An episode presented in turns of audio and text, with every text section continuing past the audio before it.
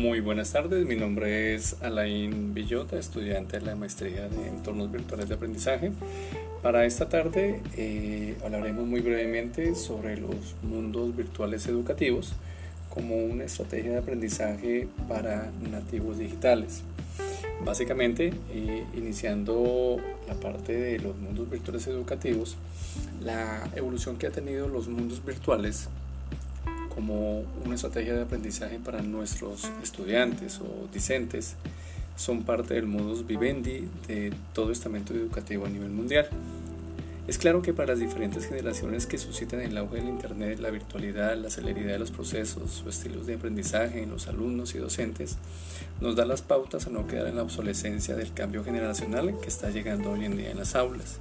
Es claro para cada uno de nosotros de que toda esa evolución que ha tenido eh, los mundos virtuales eh, nos lleva también a completar con la parte de los metaversos con cuatro componentes que nos da para el futuro. Uno de ellos son los mundos virtuales, de lo que hablamos, de la parte de los mundos espejo, de la realidad eh, aumentada y de la parte del life logging. Life logging. Como conclusión a todo esto, conocer cada uno de los componentes que nos depara estos cuatro escenarios del metaverso, cómo lo estamos viviendo y cómo aplicarlo en nuestro entorno educativo para nuestros estudiantes.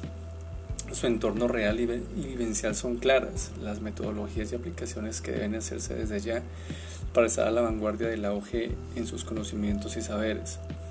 Eh, esta rápida evolución de cada uno de los avances tecnológicos, metodologías, técnicas para el aprendizaje aprendizaje hace que todo nuestro sistema educativo, hablo en el caso aquí con Colombia, eh, debe tener en cuenta que la oferta del mundo en materia laboral es totalmente diferente a lo que ha pasado hace unos 20 años.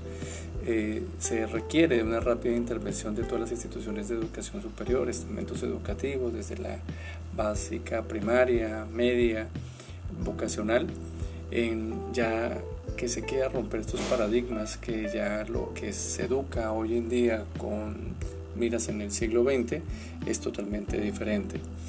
El reto, como lo he suscitado siempre en actividades anteriores, eh, se deben ser conscientes al cambio, a estos diferentes estilos que vienen con estos cambios generacionales. Llámense actualmente nuestros millennials, nuestros centennials, igualmente de algunos alumnos en este caso que también son generación X. Muchas gracias.